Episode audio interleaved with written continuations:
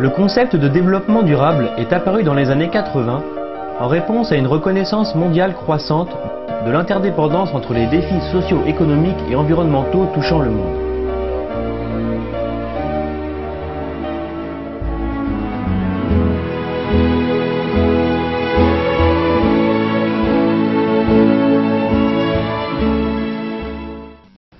En 1992, le sommet de la Terre a défini l'éducation comme cruciale pour le succès de l'agenda 21.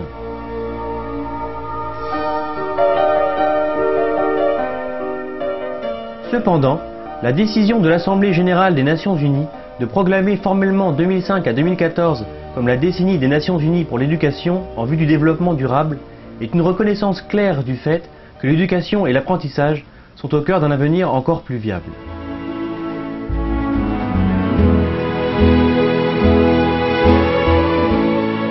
Cette déclaration cherche à transformer l'éducation en un processus dynamique qui non seulement articule une vision idéale du développement durable, mais est aussi guidé par cette vision. Au cœur de la décennie pour l'éducation en vue du développement durable se trouve une idée simple avec des implications complexes. C'est-à-dire, après avoir appris à vivre non durablement pendant des siècles, nous devons maintenant apprendre à vivre durablement. Et je crois que le plus important dans ce défi est de prendre en compte les leçons de l'interdépendance. Pour comprendre la décennie, nous devons d'abord comprendre ce qu'est le développement durable. Qu'est-ce qui est vraiment le développement durable? Nous voulons répondre aux besoins de tous, aux besoins de base de tous, en coévolution avec la nature, avec ce qui est disponible. Le développement durable est une manière de maintenir une société pour qu'elle ne s'épuise pas facilement. On comprend maintenant que le développement durable est un concept qui touche tous les secteurs. Donc ce n'est plus quelque chose qui concerne uniquement l'environnement, mais c'est un concept qui concerne tous les domaines de la société. Donc pour moi, le développement durable est un processus, ce n'est pas une fin en soi. C'est quelque chose qu'on ne connaîtra jamais, mais c'est un processus que l'on doit suivre. À bien des égards, c'est un parcours d'apprentissage ou un processus d'apprentissage. Le développement durable est un développement culturellement approprié. C'est un développement que les gens apprécient, qui ne change pas ce qu'ils sont, mais qui leur permet de s'améliorer.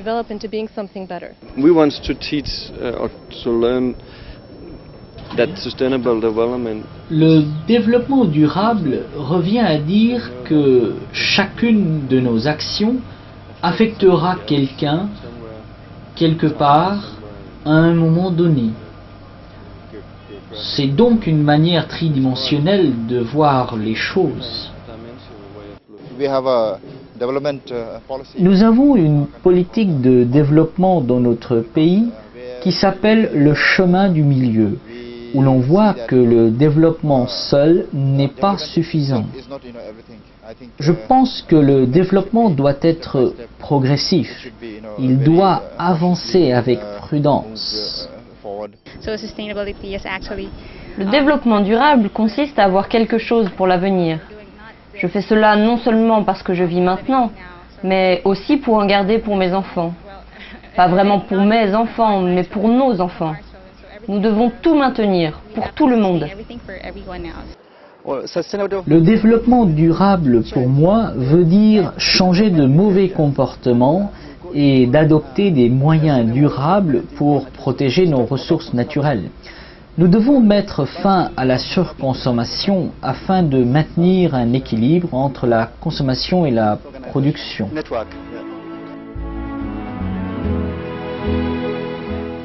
Et comment peut-on définir l'éducation pour le développement durable? L'importance de l'éducation en tant que facteur essentiel du développement durable est reconnue maintenant, alors que plusieurs organisations, CE inclus, ont travaillé sur cela depuis des années. Et c'est une éducation qui est très différente des autres formes d'éducation. C'est une éducation qui nous rend puissants, c'est une éducation qui donne envie aux gens d'apprendre.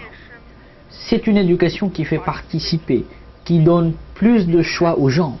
Il n'y a pas de programme à suivre, mais cela dure toute la vie. L'éducation pour le développement durable n'est pas un concept simple. Elle a une intention transformative. L'éducation pour le développement durable implique un système intégré de la pensée, la suppression des barrières entre l'éducateur et l'apprenant, la théorie et la pratique, entre toutes les différentes disciplines.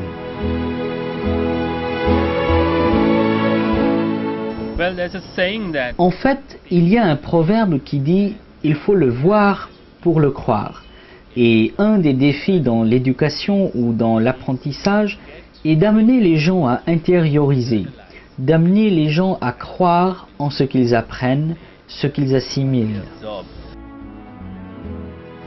Nécessitant un changement fondamental dans les valeurs et les perceptions, l'éducation pour le développement durable, ou l'EDD, est par nature sans fin, faisant de tout le monde des enseignants et des apprenants. Tous les types de connaissances et d'apprentissage sont liés à l'EDD.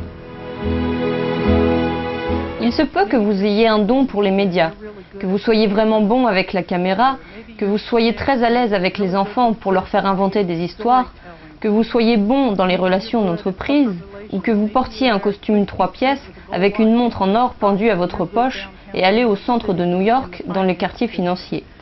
Mais il faut que tout le monde travaille à cela. Tout le monde. Les problèmes fondamentaux autour du développement durable sont trop sérieux et trop importants. Ils nous affectent tous, des changements climatiques à l'urbanisation et la diversité biologique. Cette décennie n'est pas terminée. Notre succès dépendra de nos connaissances en tant qu'éducateurs pour créer une ambiance d'apprentissage. Les valeurs de l'EDD doivent être partagées si l'on veut partager la vision. Mais est-ce que ces valeurs et ces aspirations sont les mêmes partout Je pense qu'en fin de compte, les gens partout dans le monde sont identiques. Il y a des gens apeurés et des gens enthousiastes, des travailleurs et des paresseux, mais derrière toutes ces façades, il y a un grand esprit d'humanité. Partout où j'ai voyagé dans le monde, j'ai trouvé cet esprit d'humanité.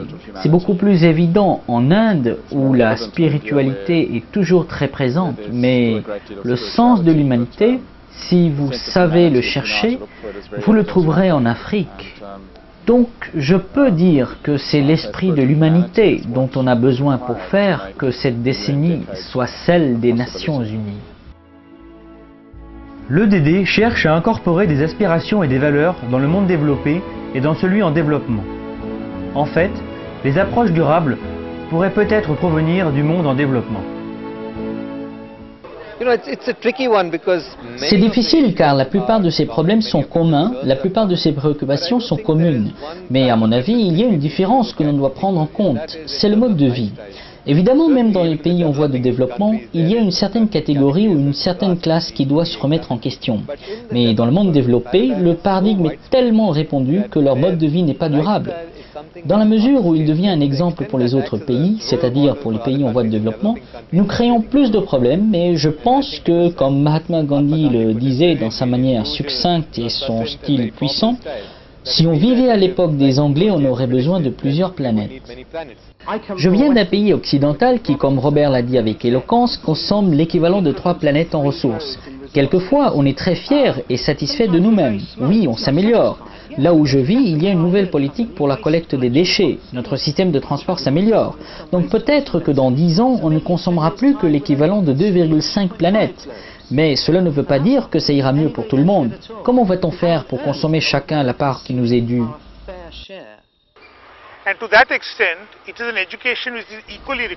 le DD est une éducation qui est autant nécessaire dans les pays développés que dans ceux en voie de développement. De ce point de vue, les modèles de développement et de bonnes pratiques ne proviennent pas d'une société, et je pense que c'est essentiel de comprendre que l'on doit apprendre pour éduquer. On doit apprendre les bonnes pratiques, les bons modèles de développement, et cela peut provenir d'une société tribale, d'un des peuples les plus pauvres, qui est proche de la nature et qui comprend comment l'utiliser, et également d'une des sociétés les plus développées.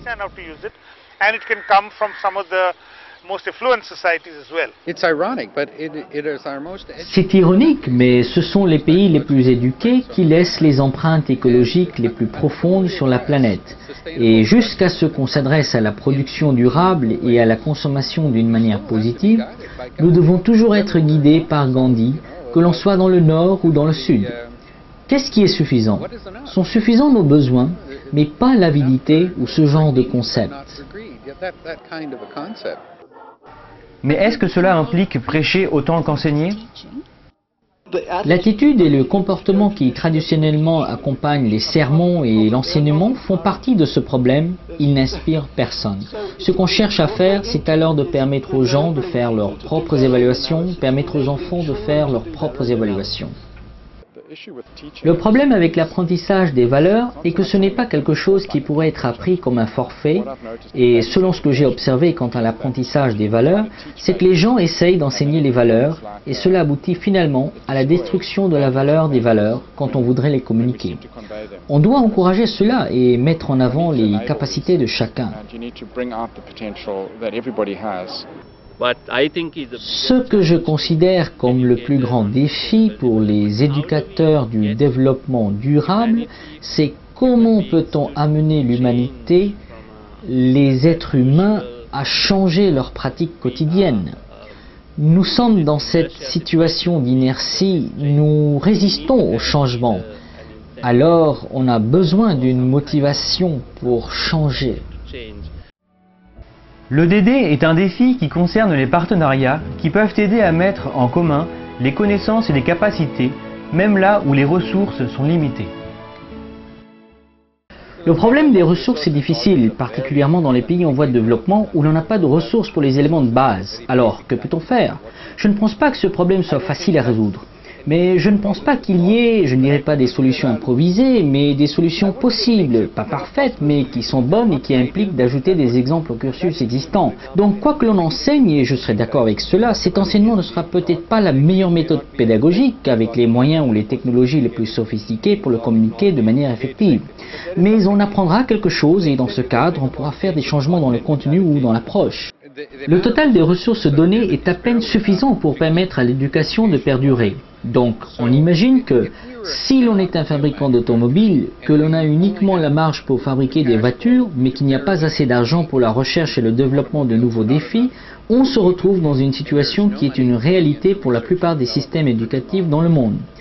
90% des enfants en âge d'être scolarisés sont dans les pays en voie de développement, où l'on exploite déjà au maximum les possibilités pour fournir une éducation publique et gratuite au niveau primaire.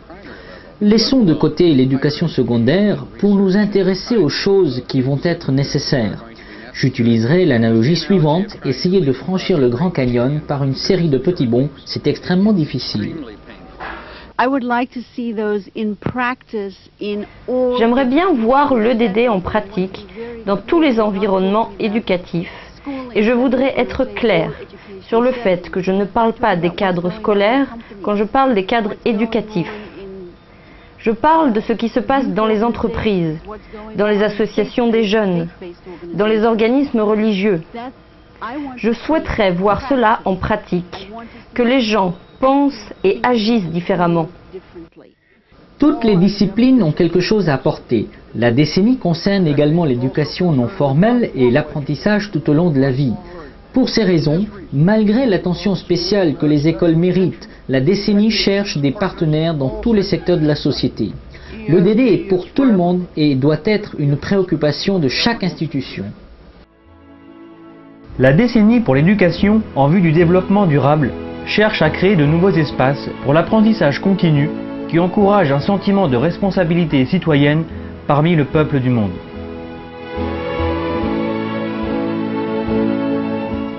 Son succès dépendra de la façon dont il permet et donne le droit aux individus et aux sociétés de travailler efficacement pour un avenir viable.